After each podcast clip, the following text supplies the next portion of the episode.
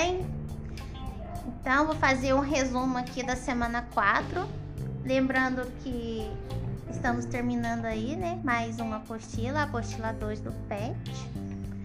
E será um resumo dessa semana. Vocês podem é, voltar aí nas atividades, né? Conferir se está batendo as respostas de vocês.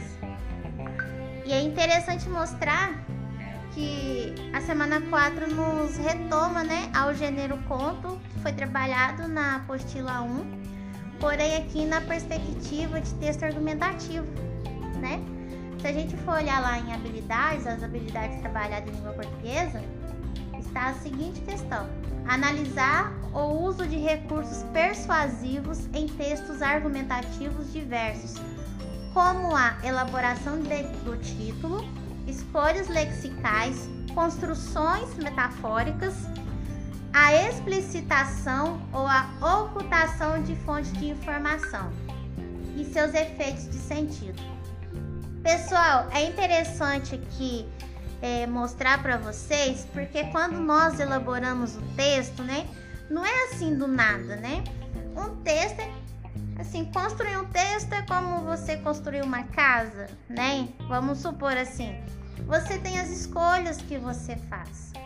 Às vezes o, o né, na escola, ah, professora, eu não sei, não sei como começar. Mas assim, todo o texto, ele tem um planejamento antes. Você tem que pensar no que que você quer escrever, entendeu? Fazer as escolhas lexicais. Escolhas lexicais, pessoal, são as palavras, né, os é, as expressões que eu quero utilizar ali no meu texto. Então, tem todo um planejamento antes. Tudo que nós fazemos, aliás, no nosso dia a dia, a gente que tem um objetivo, existe um certo planejamento. O texto também, fazer uma redação, um texto narrativo, seja qualquer tipo de texto, nós nós utilizamos de recursos. A gente tem que ver os recursos que nós vamos utilizar para chamar atenção. Por exemplo, pessoal aí que grava é, até vídeos no YouTube, como eles têm que pensar como que eles vão chamar a atenção daquela pessoa que está do outro lado. Então eles têm que pensar nos recursos persuasivos. Por exemplo, temos aqui a elaboração de um título. Vocês percebem aí que quando vocês clicam aí no vídeo que te chama atenção na internet, o título te chama atenção, né? Às vezes você, aquele título te chamou tanta, atenção que você clica nele e e por exemplo, aí você olha aquele conteúdo, mas às vezes nem nem está assim tão ligado, né? Naquele título que te chamou atenção. Às vezes o conteúdo do vídeo não é tão legal quanto o título, né? É importante até pensar isso. Então, para gravar um vídeo, para escrever um texto, exige um planejamento, escolhas, né? O que que vai no nosso texto, né? O que que vai ali chamar a atenção do leitor, do ouvinte, né? É, de quem vai assistir. É, construções metafóricas, é, ocultação de fontes de informação. Essa ocultação de fontes de informação, pessoal, é, por exemplo, a gente está às vezes debatendo um assunto, né? E às vezes para não ficar aquela questão muito repetitiva no texto, maçante ou cansativo, né? O assim, o o que constrói o texto ali, né? O autor do texto, né? Ou do vídeo, ele oculta algumas informações, mas que essas informações não ficam perdidas, entendeu? É de uma maneira que o assunto continua sendo tratado ao longo do texto, mas que de certa forma é, o leitor não se perca, o leitor sabe do que ele está falando, entendeu? Então, essa ocultação às vezes de fonte de informação, né, pode ser mais explicado em outros textos. A gente vai ver um, um desses casos aqui no conto A Pobreza, na verdade a riqueza e pobreza, a gente vai ver essa ocultação de informação. Mas então vamos lá no texto. tá? Eu vou fazer o seguinte, eu vou fazer esse áudio em que eu falo do texto, depois eu farei um outro áudio falando sobre as atividades, tá? Olha só, riqueza e pobreza. Um dia, um pai de família rica levou seus filhos para viajar para o interior com o firme propósito de mostrar o, o quanto as pessoas podem ser pobres. Eles passaram um dia e uma noite na fazenda de uma família muito pobre. Quando retornaram da viagem, o pai perguntou ao filho: Como foi a viagem? Muito boa, papai. Você viu como as pessoas podem ser pobres? Sim, respondeu o menino. E o que você aprendeu? O pai perguntou. O filho respondeu: Eu vi que nós temos um cachorro em casa e eles têm quatro. Nós temos uma piscina que alcança o meio do jardim e eles têm um riacho que não tem fim. Nós temos uma varanda coberta e iluminada com luz. Eles têm um céu imenso com as estrelas e a lua. Nosso quintal vai até o portão de entrada. Eles têm uma floresta inteira. O pequeno garoto estava acabando de responder quando seu pai ficou estupefato pelo que o filho acrescentou. Obrigado, pai, por me mostrar o quanto nós somos pobres. Então é interessante pontuar aqui no texto as visões diferentes, né? que o pai e o filho têm sobre riqueza e pobreza. A visão do pai sobre riqueza é uma, do filho é outra. A visão do pai sobre pobreza é uma coisa e para o filho é outra, né? Então a gente vê posicionamentos diferentes dentro de um assunto. Então o pai, né? A ideia do pai é que riqueza para ele é aquilo que o dinheiro pode comprar. Isso fica bem claro no texto, né? O propósito do pai mostrar o quanto as pessoas são pobres. O pai quer mostrar para o filho ali que, que ele, ele o filho têm o privilégio ali de comprar as coisas, né? Eles podem ter uma piscina legal, uma casa com segurança, né? É isso que o, pai quer mostrar para o filho, que é riqueza. Eles têm privilégio de comprar as coisas. Mas o filho, ele surpreende o pai aquela, aquela palavrinha lá embaixo do texto estupefato, né? Ela dá a ideia de, de surpresa, né? Que o pai ficou perplexo com a oposição do filho. Porque para o filho, a riqueza está nas coisas simples da vida, né? Ela não são a riqueza, né, na visão do filho, está naquilo que o dinheiro não pode comprar, né? Se a gente for pensar em ideia de valores, pessoal, né? É, às vezes, tantas pessoas têm muito, mas que não tem uma vida feliz. Ou pode ser que, né? E às vezes uma pessoa às vezes vive com tão pouco, mas assim, nossa, é tão feliz que ajuda outras pessoas, não está nem aí porque se com que está ali acontecendo. A gente já vê vários exemplos no nosso dia a dia aí de pessoas que às vezes não tem nada, mas está disposta de ajudar os outros, de cuidar dos animais, né? De cuidar também também da natureza. Então, a riqueza para o filho é isso, está nessas coisas, essas coisas que o dinheiro não pode comprar, entendeu? Dinheiro não pode comprar felicidade, né? O dinheiro, pessoal, às vezes não pode comprar a cura de uma doença, né? Isso a gente, nós devemos pensar nisso. Então, olha só, o texto também nos traz a reflexão, é, o ponto de vista do que a gente dá valor. Por exemplo, o que, que você dá valor aí? O que, que é importante para você? Às vezes o que é importante para você não é importante para o outro, né? Você acha é, por exemplo, né? Vamos supor aí. Ah, tem um pessoal que acha é, legal nadar no rio, né?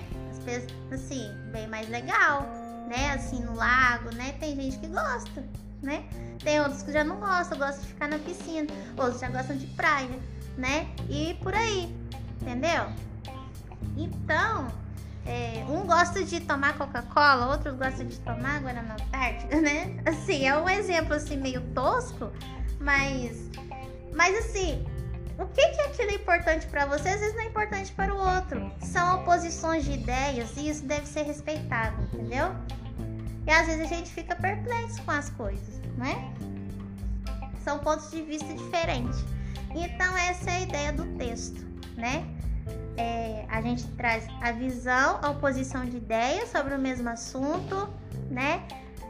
Aqui no caso fala que o pai ele, ele, ele tem a visão de que a riqueza é aquilo que o dinheiro pode comprar. O filho não, o filho já acha que é, a riqueza, né, é aquilo que a gente não pode comprar, que é a felicidade, a simplicidade das coisas, né?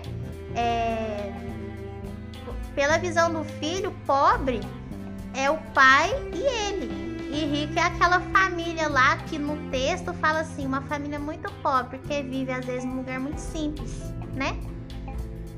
Então, eu acho que a questão número 2 pergunta isso, né? É, perceba que o texto se constrói por meio da oposição de pensamentos. A oposição de pensamentos é isso, né? O posicionamento dos dois, a visão diferente do pai e do filho sobre riqueza e pobreza, tá?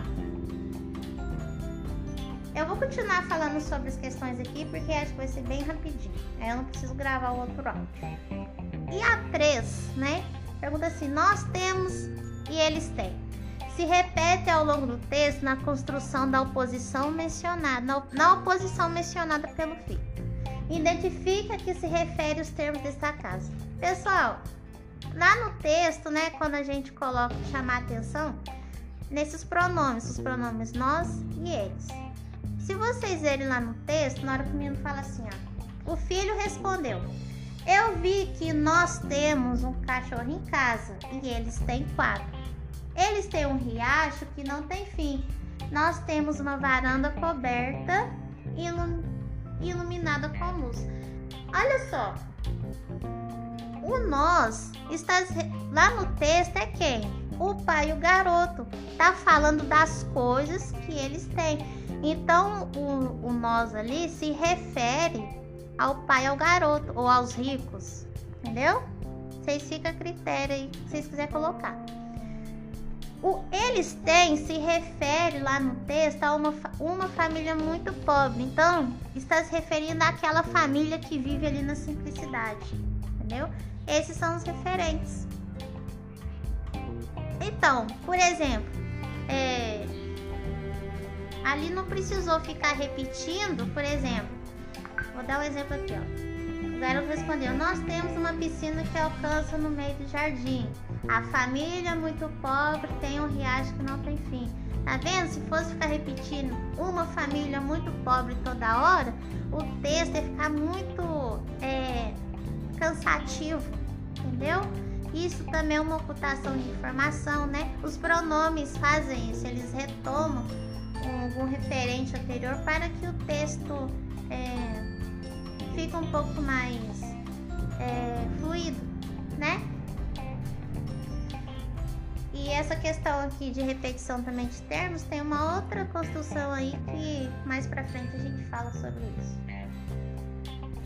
É, A4 né? Releia esta passagem. O pequeno garoto estava acabando de responder quando seu pai ficou estupefato pelo que o filho acrescentou. Obrigado, pai, por me mostrar o quanto nós somos pobres. Gente, se você for olhar o contexto, está perguntando o significado da palavra estupefato. Se você for olhar o, o contexto lá do texto, né? O pequeno garoto estava acabando de responder quando seu pai ficou estupefato pelo que o filho acrescentou. Se você for perceber assim, o filho vai, é, mostrou para o pai, o pai esperava uma resposta, o filho deu outra, deu outro posicionamento, então o pai ficou o quê? Surpreso. Ele ficou o quê?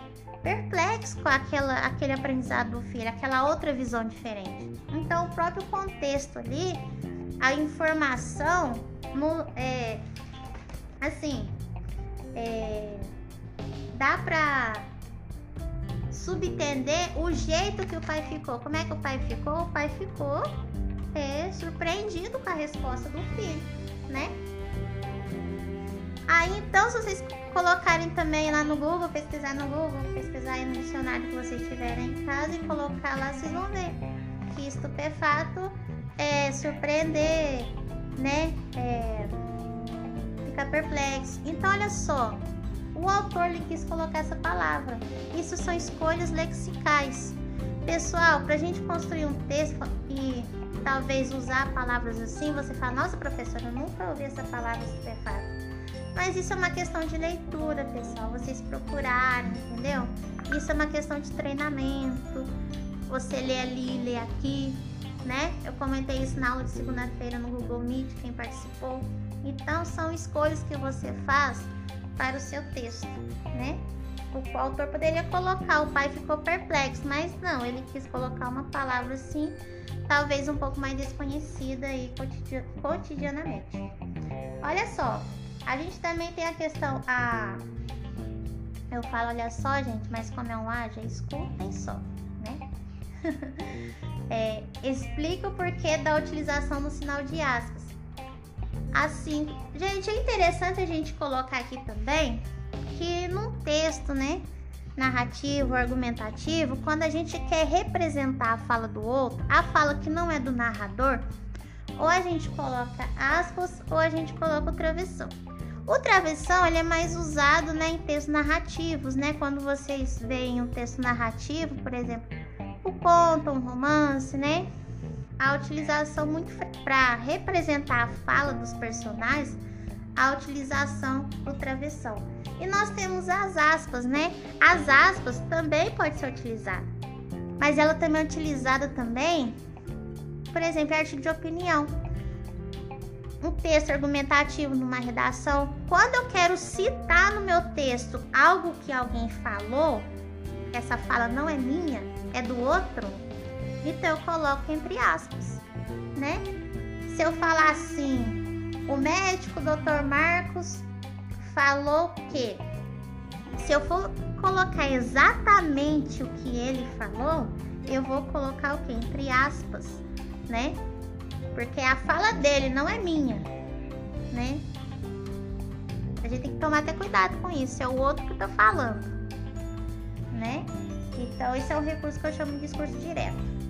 Mas então, aí a pergunta, né? A pergunta ali das 5 é.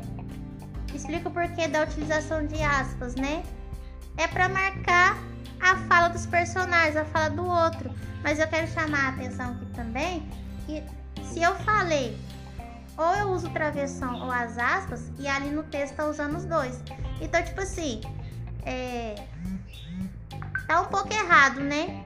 Tá um pouco não, está errado. Ou você utiliza o travessão ou as aspas, entendeu? Quando vocês forem construir um, um texto, né? Produzir um texto, e tiver a fala dos personagens, coloquem o travessão, tá?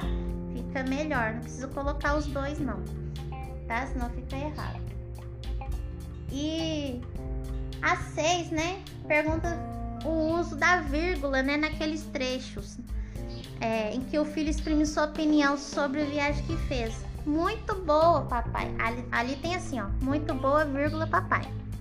Obrigado, vírgula, pai, por me mostrar o quanto nós somos pobres. Então, é, universalmente o pessoal fala assim, a vírgula é para mar marcar a pausa, né? Mas vamos lá. É, é, ali ideia que, que o menino ele quer chamar a atenção do, do pai, né? Chamar a atenção. É, é, ele está se dirigindo ao pai, ele quer chamar a atenção, né? É, então, quando eu tenho ali no texto, essa quando eu estou me dirigindo a uma pessoa que eu quero talvez chamar a atenção desse meu interlocutor, né? Interlocutor, pessoal, é aquele que eu estou falando ali. Por exemplo, eu sou aqui o locutor, vocês são meus interlocutores. Eu estou é, direcionando a vocês. Eu quero chamar a atenção, tá? No caso ali do texto, eu tenho essa pausa. Essa pausa, né? Se a gente dar nome a ela, eu chamo de vocativo, tá? Eu chamo de vocativo. É, então, a resposta da 6 é porque ali ele quer é, explicitar, focar no uso do vocativo. Esse conceito tem hora que pode causar um pouco de, de confusão. O que é o vocativo? Então, né? É, o vocativo ele, ele é um tipo de uh, forma ali, né? Que eu quero chamar a atenção de uma pessoa, né? É, de uma forma mais direta. Eu deixo, ele não exerce assim uma função de sujeito, ele fica assim um, um pouco fora da oração? É um pouquinho complicado entender esse termo, mas assim, ele tenta